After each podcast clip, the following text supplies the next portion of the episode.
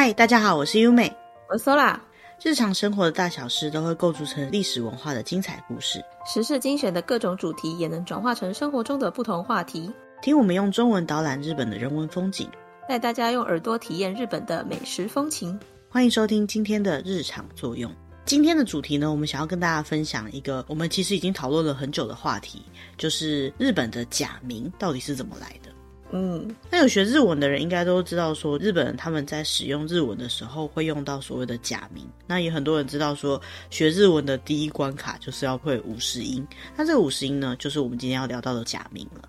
嗯，现在我们所谓的假名呢，有分成平假名跟片假名。那为什么叫假名？还有这个假名是怎么来的呢？就是我们今天最主要介绍的内容。不过如果有学日文的朋友的话，可能对这个就不陌生。那如果没有学日文的朋友的话，可以把它当做是一种表记音或者是表记意思的一个符号，有点类似中文的注音符号或者是英文的 A B C D 这样的感觉。之所以说是表记音的话呢，就是像注音符号单独写其实是没有办法理解意思的，可能要把它念出来，然后把它组合成字，我们才可以知道它是一个什么样的意思。就是比较单纯的。表示音的文字，也就是所谓的表音文字了。嗯，那我相信听我们的节目的朋友，可能有些人日文非常的好，那也是有人没有日文的基础，所以我们今天在讲解的时候呢，会尽量站在就算你不懂日文，可能也会对这样的内容可以听得懂，或是觉得比较有趣的这种方式去解释。嗯，但是没办法让你听完一集就学会五十音了。嗯，本来也不是这样的目的啦。学会五十音其实有蛮多不同的方式，在我们之前有提到说学日文的方式的时候，稍微提到了一点点关于相关的内容。嗯，不管有没有学过日文的人，可能都有听过日文是一个原本没有什么文字的国家。讲到这里，可能就有些人觉得很奇怪，那这些假名啊，还有以前的日本人是怎么记录的呢？日文呢，原本是没有文字这样的说法呢，是还蛮常听到有人这样子说的嘛。那在现在日文的使用上面来说呢，会有出现汉字、假名，还有时候会有所谓的罗马字，也就是英文字母跟数字跟其他的符号啦。那这些文字跟这些表记的方式是怎么样在日本出现的？又是怎么样变成现在我们看到这个样子的呢？日本在原本没有字的情况下呢，为了要能够表记自己的文字，他们那时候取用的呢，就是跟当时的汉朝去学习了文字，所以呢，他们的文字叫做汉字。那一般来讲，台湾人可能会习惯讲说这叫叫国字，但事实上来讲，这个语言可能是叫做华语或者是汉语。那汉语这个汉的由来呢，应该就是跟汉朝的有点关系了，也可以说是跟汉民族有关系。那日本从当时的中国学到这个文字之后呢，他带到日本去，他并没有立刻把它做自己的变化，而是直接把这个汉字拿来用。那他们是怎么用的呢？就是把汉字的形状拿来借用，读成他们自己的音。比如说，他们可能看到安全的安这个字，就把它读成啊这个音。所以看到安就是念啊。这样就是把汉字拿来当做他们表音文字的一种写法。嗯，那如果对日文的体系有点了解的，可能会听过有一种说法叫做万叶假名。万叶假名呢，其实就是我们刚刚提到的借用汉字来表示他们的读音的一种假名的写法。在日文的演进当中呢，通常我们把它分成上代日本语，就是大概从日本的古坟时代到奈良时代那个时候使用的日文，而且基本上是在日本当时的首都附近，就是奈良的附近使用的日文。之后上代日本语再接到中古日本语，然后中世日本语、近世日本语，最后才到现在我们看到的现代日本语。这个万叶假名，也就是用汉字来表示音的假名呢，就是从上代日本语的时代就开始使用。那为什么叫万叶假名呢？是因为当时有一本很有名的和歌集叫做《万叶集》，它就是利用这个汉字呢来表示它的读音，所以他们就把这一套用汉字来表示读音的系统称之为万叶假名。嗯。那为什么叫假名呢？不知道大家有没有想过，这个“假”的意思是什么？因为这个“假”在日文就是“卡利”的意思，也就是暂时、暂且的意思。那“假”的相对就是真的嘛，它就相对于汉字来使用。因为汉字如果是真名的话，那假借汉字来做读音的万叶假名呢，就是假的名，相对于真名，所以叫做假名。所以万叶假名又叫做真假名，马嘎纳，或叫做真名假名，马那嘎纳。意思就是他已经不看他汉字原本的意思了嘛，所以才会是假借的。对，所以这个假呢，与其说是真假的概念呢，比较像是假借的概念。嗯，那讲到这里呢，曾经有听过我们介绍日本的一些历史的人，可能会想到说，哎，可是万叶假名好像不是日本最早的书。那如果那之前没有文字的话，那他们更早的书会是怎么写的呢？比如说古事记啊，日本书记就是很有名的纪记，它应该是在比万叶假名更早以前的书嘛。那那个时候的书是怎么写的呢？其实当时古事记跟日本书记呢，它主要就是以汉文为主体。这里说的汉文呢，就是它是真的读起来是或许可以。理解它的意思，它的用的这个汉文的文字是真的用汉字原本的意思来表示它的意思的。但是因为这个古事记跟日本书记里面会有一些歌谣，或者是一些可能太困难了、太难懂的地方，会有一些注记。那这些注记呢，它其实也是用一样的方式，就是用汉字来表示日文的读音的方式来写的。所以说后世呢就把这些东西都称之为万叶假名。这是因为万叶集就是这个万叶假名，它在使用上被大家认知度最高的一个名著。所以他们就把这样的假名叫做万叶假名。嗯，那万叶假名为什么现在不用了呢？最主要是当时的万叶假名其实还蛮复杂的，因为它一个音会对应到复数的汉字，它要表达的音是什么，就会有点难理解。也就是说，在日文里面，它可能没有那么多的音，可是它用了好多好多的汉字来表示这个音，所以一个音可能有好多个字。嗯。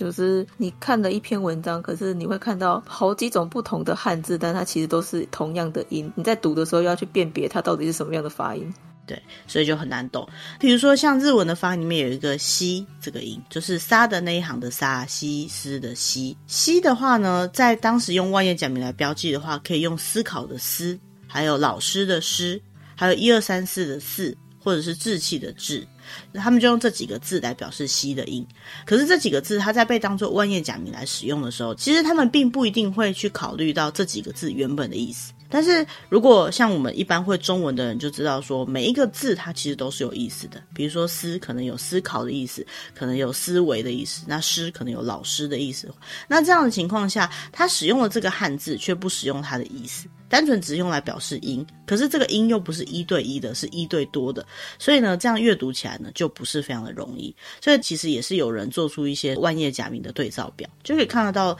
当时的万叶假名使用到的汉字有九百七十三个这么多，不是只有五十个音嘛？然后他要用到的表达那个音的汉字竟然多达九百多个。对啊，其实学过日文就知道，日文大概的发音就是五十个音左右了。现在的日文其实不到五十个音，那以前可能就算再多一点吧，也不至于到九百多个字啊。所以说他们到底为什么会需要到这么多个字来表达这个音呢？其实这就可以看得出来，当时他们在把汉字拿来当做假名的注记的时候，其实是没有去统一这些做法，这些东西都可以用，甚至你只要解释得通，或许也可以。那为什么会产生这种现象呢？我在想，可能就是跟那个时候知识跟文文字都是不是特别的流通，不是特别的普遍有关系，所以我们这个学派或是我们这个城市附近的人是这样子用的，那其他城市人可能有其他的写法。过去资讯也没有那么流通嘛，所以大家的情报没有统一，这也是很正常的事情。只是后世我们在研究当时的文学，研究当时的作品，总是必须要去读懂它，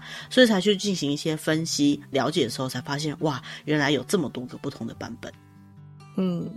刚好提到说，万叶假名是在奈良时代开始就已经都可以看得到的一种很普遍的表记方式。其实它的历史呢，就比我们现在比较熟悉的平假名跟片假名还要在更早以前就被使用了。那刚好提到说，基本上万叶假名是一个无视汉字的意思，然后只用汉字的音或是类似的音来做日文的音的表记的字嘛。但是其实有时候呢，他们如果能够理解这个字的意思，或者是有些单词他们有运用到这个字的意思的情况下呢，也是有可能会。看得到这个字，它所使用的表音的汉字跟它实际的意思有关系的。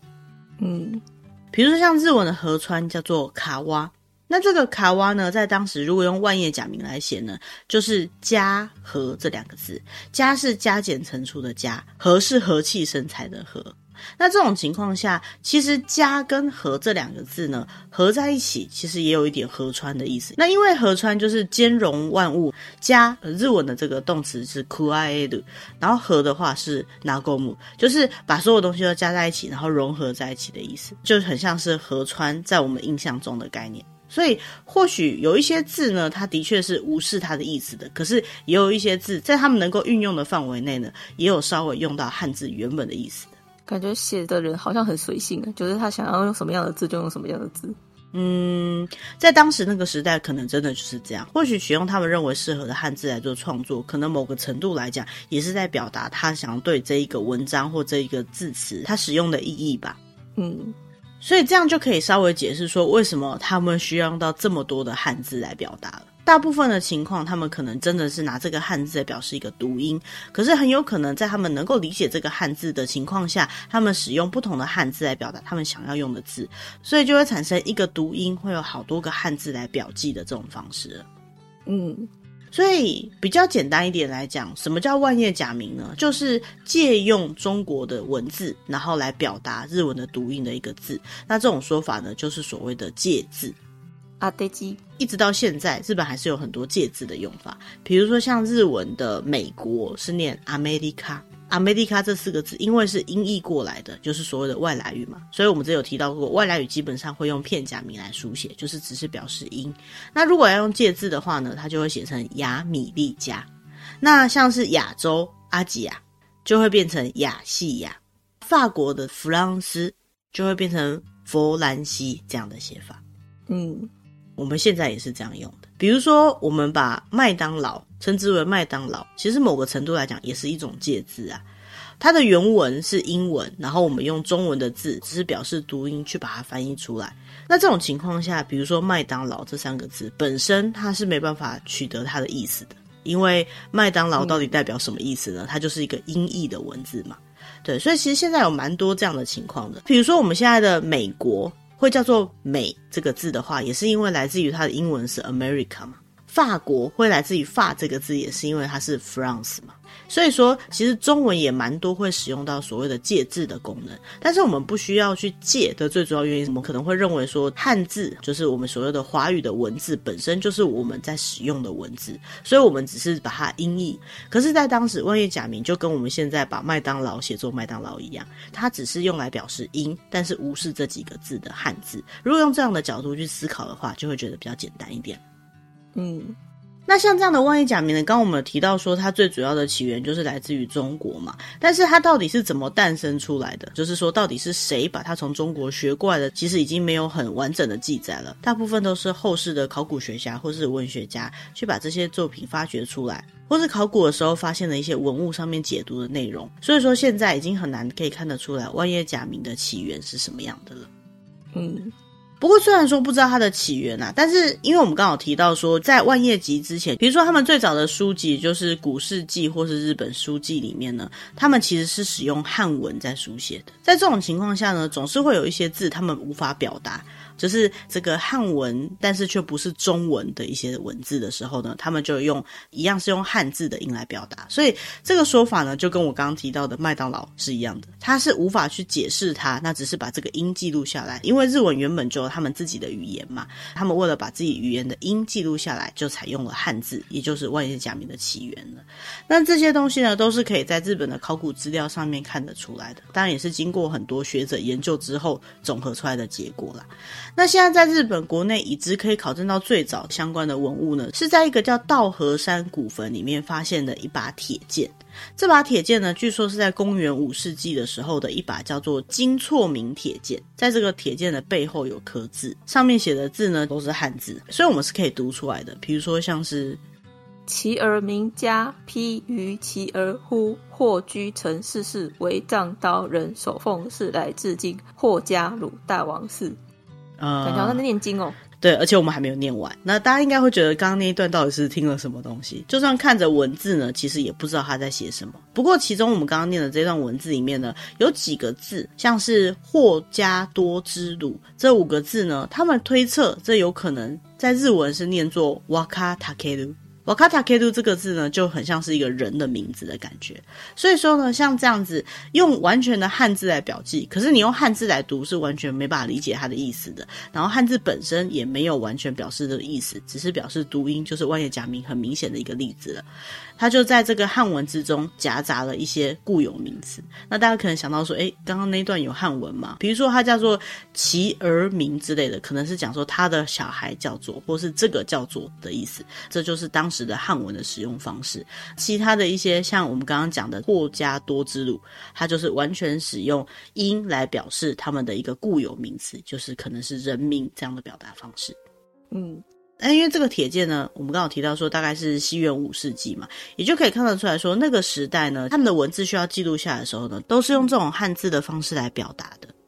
嗯，关于日文的汉文的部分啊，如果说大家觉得有点难去想象为什么会这么难写或是这么难理解的话呢，我们就可以想象说我们在学国文的古文的时候的感觉，不觉得我们现在回去看以前的古人写的那些文章也是有点看不懂吗？都是写中文，可是我怎么好像看不太懂？对啊，这就是国文最难的部分嘛。其实那些古文呢，也就是因为跟我们现在使用的文法习惯啊，还有用词啊，包括他们整个写文章的模式都不太一样，所以我们看不懂。那日文当时所使用的汉文呢，其实也是比较参考那种古文的感觉。所以说，如果真的有机会，大家必须要去读懂日文的汉文的古文的话，那就用以前我们在读古文的角度去看待，可能会比较好理解一点。那另外一个部分呢，万叶假名，像我们刚刚提到的这个名字来自于万叶。集，那万叶集本身是一个和歌集，因为是歌的关系，所以他们去表达这个音是很重要的。有时候和歌它本身的音跟意境呢，就是这个和歌的重点了。如果把他们日文的和歌的内容直接翻译成汉文，很有可能就会无法传达出这个和歌里面想要表达的意境。假设我们现在写了一首很棒的新诗，然后我们要把它翻译成古文的诗的话，那这个新诗里面想要表达这些意境啊、节奏啊，跟它的巧妙的构思，可能就感觉不到了嘛。因为这样的关系，所以他们只能用汉字来表达日文的音，把他原本想要写的这个和歌内容写下来，而不是把它翻译成汉文再把它记录下来，就变成这个和歌集的一个特色了。这也就构成了万叶集为什么跟古世纪跟日本书记的文体不一样的关系。因为古世纪跟日本书记呢，它可能在描写的是一些以前的曾经发生过的事情，或者是一些传说故事。那这些故事呢，是可以翻译成汉文来书写的，所以没有太大的问题。顶多翻不过来的时候呢，也是可以稍微使用一下类似这种音译的写法。但是在专门收集当代的合格的这万叶集里面，要这样子写出来呢，就非常的困难。但也并不代表它完全没有使用到汉字原本的读音。比如说像日文现在的“恋爱”的“恋”这个字呢，就叫做 “koi”。那以前呢是写成 “kohi” 这样的音，就是孤单的孤。悲伤的悲，他们认为这样的字呢，其实就是恋爱的感觉，孤单跟悲伤这种心情上面的描写。或许他某个程度来讲，选用了这样的汉字，也是真的有想表达什么意思。总归来讲呢，虽然说只是表示音，可是还是有可能有意思的。嗯。介绍了这么多万叶假名之后呢，到底我们现在比较常看到的平假名跟片假名是什么时候出现的呢？首先，我们还是要先介绍一下什么是平假名跟片假名，因为对于没有学过日文的人来讲，可能这是一个蛮不熟悉的词。那要介绍平假名、片假名的话，就必须要讲到说，日文现在的读音呢，就是所谓的五十音这样子的一个结构。关于这些详细的叙述呢，在我们过去的集数里面就有介绍过了。如果有兴趣的话，可以去听之前的集数。简单来讲呢，就就是现在的日文在使用的五十音呢，其实是有两套不同的字体来表示出来的。那这些字体呢，都会有相对的字，也就是同一个音，它就会有一个平假名，一个片假名，它是两套的文字。这两套文字呢，在日文里面是都会被使用到的。那现在我们就要来介绍一下，为什么会出现平假名跟片假名这样的两套文字。嗯，我好像也曾经被问过，为什么日文要有平假名跟片假名？这样子要学日文还要学两套诶。嗯，我最常被我的学生问的问题就是，老师，我可不可以只要背其中一个就好了？或是我可不可以先背其中一个就好了？其实当然是可以啦。你先背其中一个的话，或许可能先背平假名吧，可能马上就用得到。可是事实上，在日文里面，片假名也是一样需要用得到的。所以说，只背其中一个的这种方式绝对不可行，两套都必须要背。只是说使用的频率可能不太一样，但最主要呢，你不能用频率来区分，是因为它使用的状况、使用的场合不太一样。嗯，在日文里面，不管是平假名或是片假名呢，都是来自于我们刚刚介绍的万叶假名。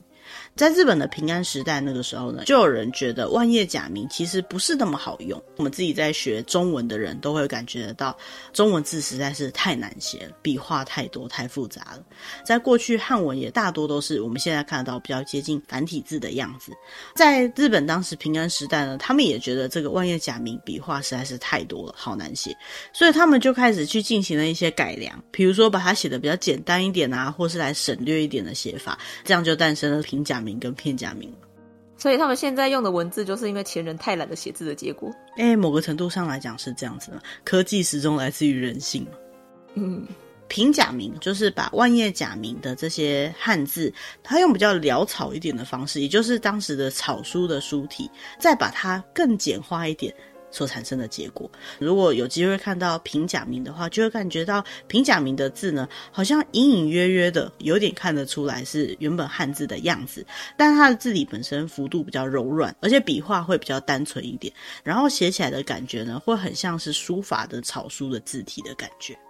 嗯。安全的“安”这个字呢，就是日文的“啊”的由来。所以“啊”这个字呢，看起来有点像安全“安”嘛。如果写的比较简化、潦草一点，诶，真的就是这样写。可能也有很多人真的会这样写吧。上面的宝盖头呢，可能只用一横来代替，然后下面的这个“女”呢，也把它简略成两画来写。嗯，那像是日文的 “ho”，就是“哈”的那一行的最后一个字呢，它其实来自于保证的“保”。就是把保证的保右边上面的口跟下面的点点呢都简化之后的结果。那还有一个我觉得也是非常像草书的写法，就是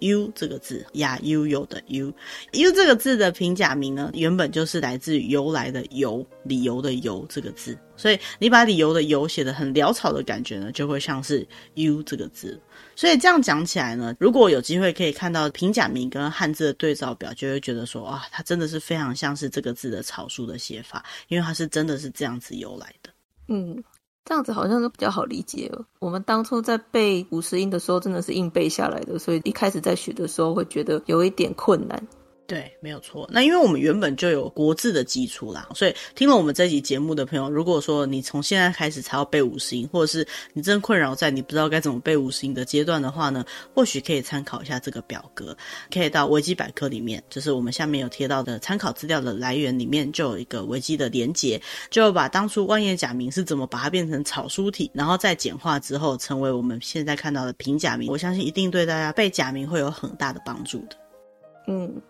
介绍完平假名之后，接下来要讲的就是片假名了。在日文里面，应该大部分人都会觉得说，平假名就是字比较柔软一点，然后比较圆弧一点的字。那相对于此呢，片假名感觉就比较僵硬一点，很像是中文字的部首或是偏旁的写法。片假名也就是这样做出来的，它就是把当时用在这些万叶假名里面表示这几个音的汉字呢，取它其中的一小部分来变成假名。所以呢，它真的是字的部首或是偏旁来的。比如说像是一，就是 R E U L 的一，它的片假名呢，就来自于万叶假名的汉字的一，就是伊甸园的伊。那伊甸园一不是有个人字边吗？所以片假名的一呢，就是这个人字边。嗯，其他呢，像是哩，就是啦哩噜嘞噜的哩这个音的话，它这个片假名的写法呢，就是汉字的利益的利这个字的竖刀旁。嗯。那还有像是 low 的话呢，就是拉里鲁雷罗的 low，它就是双口吕，姓氏那个吕这个字来的。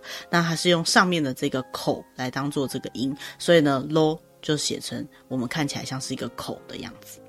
嗯，所以说相对于刚刚的平假名是用汉字的草书在简化的结果，这个片假名呢就比较像是取一个字里面的一点点部分来写。嗯。这样介绍完平假名跟片假名之后呢，其实我们可以知道说，现在我们很正常的在使用平假名跟片假名，因为它会在不同的情况下被使用。可是，在他们当初诞生的时候，又为什么要做出两套不同的字体呢？用同一套不是比较简单一点吗？当时的人出现了这两套字体，难道不会混乱吗？嗯，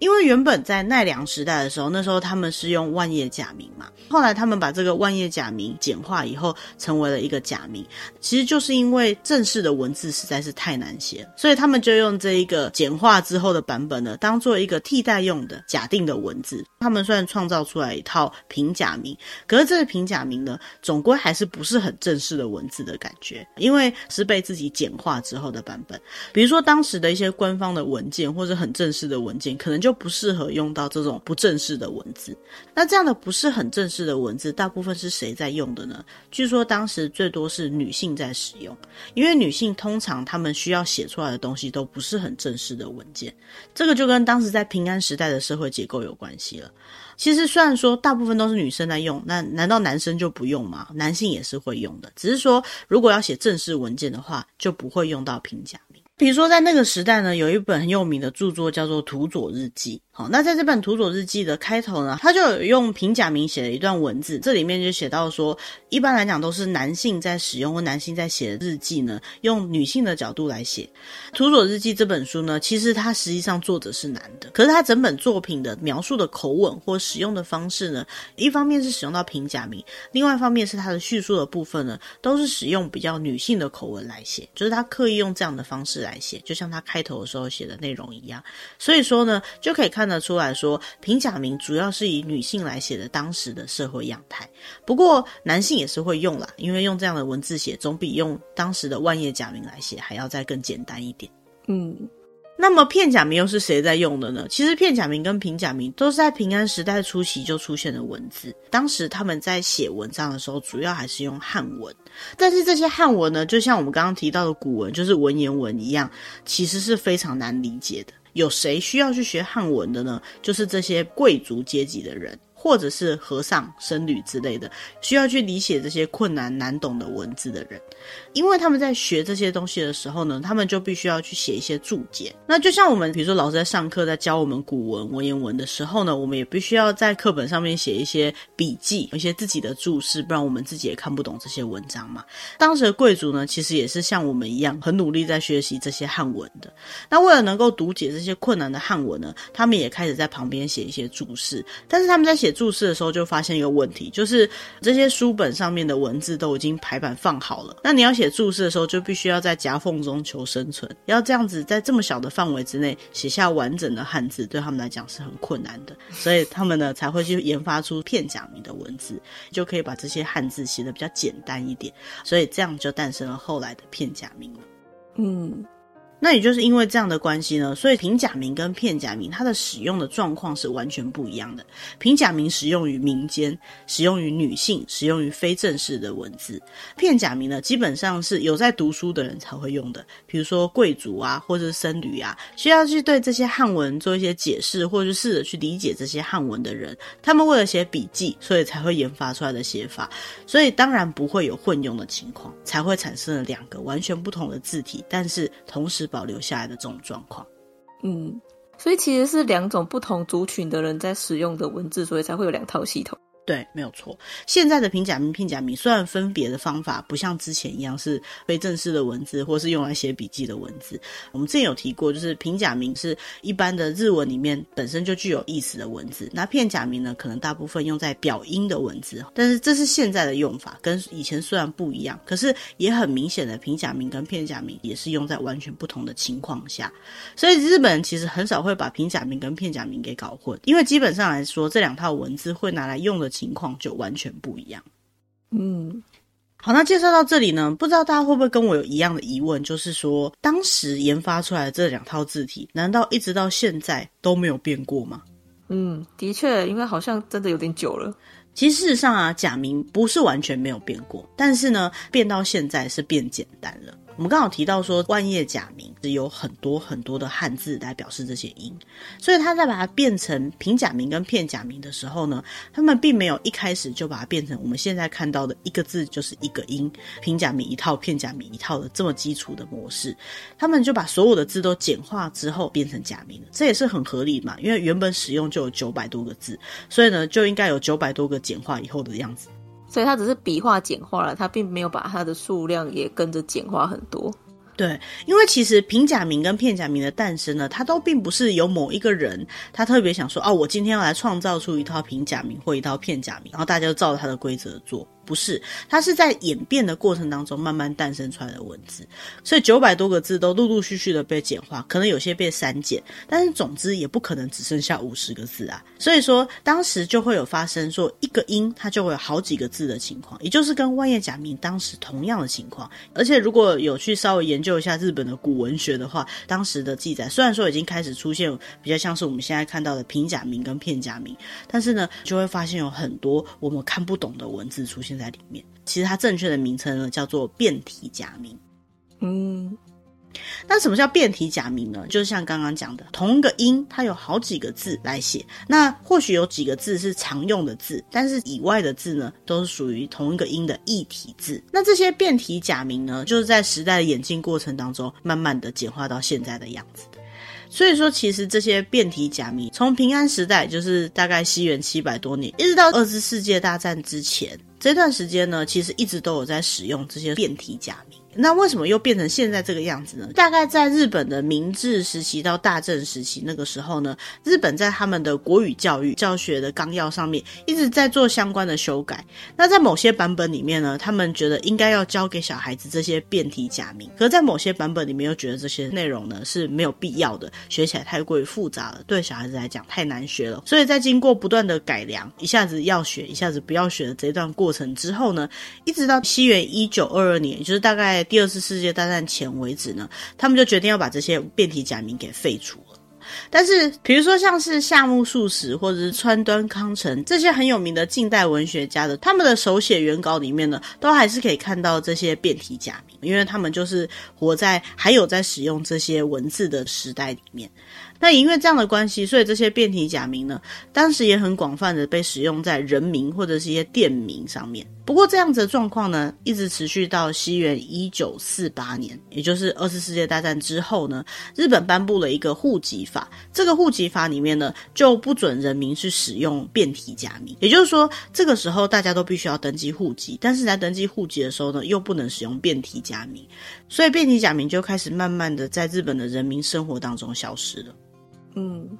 不过现在的日本难道完全不会看到变体假名吗？倒也不是，如果说有机会可以看到，大概在明治时期或大正时期就开始有在开的一些店铺，这些店铺的名称呢，可能就还是会用以前的变体假名来写。那我们一直重复的提到变体假名呢，就是如果你有学过日文，然后你现在看到他写的这些假名，跟我们习惯看到的五十音表上面的字不一样的，这个大概就是属于变体假名的。现在有很多字呢，就算用电脑打字也看不出来，所以就算有些网站上面有介绍这些变体假名的名称，但是呢。在电脑里面，它也是无法显示的状态，就变成一个空格。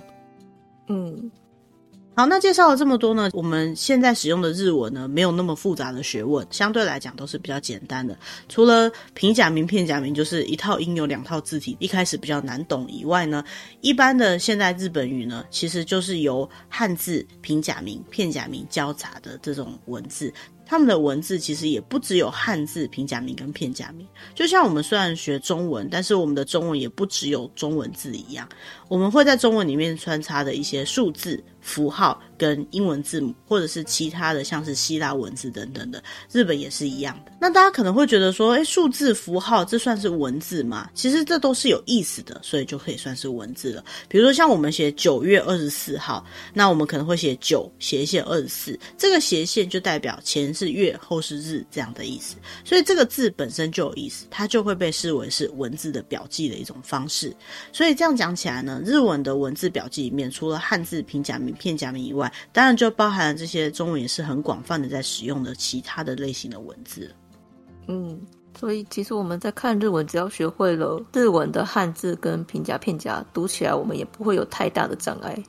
对啊，因为我们使用的标点符号跟其他的东西都是一样的，所以说他们的字呢就有各种不同的形态了。那比较常见呢，通常就是汉字、平假名、片假名、英文字母，然后数字以及各种记号。在他们国立国语研究所里面，曾经做过一个现代杂志的汉字调查。那日文如果以杂志上面的文字出现比率来说呢，大概百分之二十六点九是汉字，百分之三十五点七是平假名，百分之十六是片假名，记号占了百分之十，然后数字占了百分之七点七，最后百分之三点九是英文字母。嗯，所以跟我们认知的他们大部分用到的就是汉字平假名、片假名是一样的。对，但是让我比较惊讶的就是，他们使用英文跟数字合起来也有大概十 percent 左右，跟他们使用记号的频率是差不多的。再就是刚刚我不是有提到说，很多人在学日文的时候都会对要学习两套字体有点抵抗，想要先学其中之一。大部分的建议是说，那你可以把平假名背熟一点，但是片假名还是要学。平假名使用的比率啊，比片假名还要多一倍，然后汉字的使用比率也比片假名还要高。所以看完这个数据之后呢，可能会有更多人不想。学片假名了吧？而且有学过古诗音的人，应该都会觉得说，为什么好像平假名比较好记，但是在学片假名的时候就觉得比较困难一点。对啊，我当时也是觉得平假名背的比较快，然后片假名花了很多时间才背起来。不过我原本是觉得说，会不会是因为就是片假名比较少用啊？你看像这样的比例里面，它只有占十六 percent，所以因为比较少看到，所以比较记不起。嗯。那介绍到这边的话呢，可能大家就对于日文的假名有更进一步的了解了。除了这个之外呢，可能有些人会想说，还有汉字的部分啊，没有介绍，因为这样讲起来内容就太多了一点。不过汉字有机会呢，可能之后再跟大家介绍。嗯。最主要的原因就是因为在学汉字的时候呢，会有很多跟中文字很相近的意思或者是音，那也有跟中文完全不一样的意思跟音。这又是怎么发展跟表达出来呢？或许以后有机会我们再做其他的主题跟大家介绍。嗯，今天这样子的假名介绍完以后，其实我还蛮惊讶，日本当时的人他们有用了九百多个汉字，因为光用汉字来写就已经觉得很难写了，还用这些汉字来表示音，然后念出来才能读懂意思，应该是这种概念吧？真的是蛮不容易学的一套假名，也难怪需要再简化成现在的假名了。Sora，你有没有觉得今天这一集看完之后，你对日文有没有什么更进一步的认识呢？我是觉得，当你日文学到一个程度之后，你再回来了解这些平假名、片假名是如何产生的，是还蛮有趣的一件事情啊。你反而可以理解为什么日本会演化出这样子的一个文字结构。对啊，因为我们自己虽然说都还在用繁体字，平常写字写这样也习惯，但总是会有一种好烦啊，我不想写了，字体笔画好多啊的时候，所以可以想象当时的人会想要做出这样的文字啊。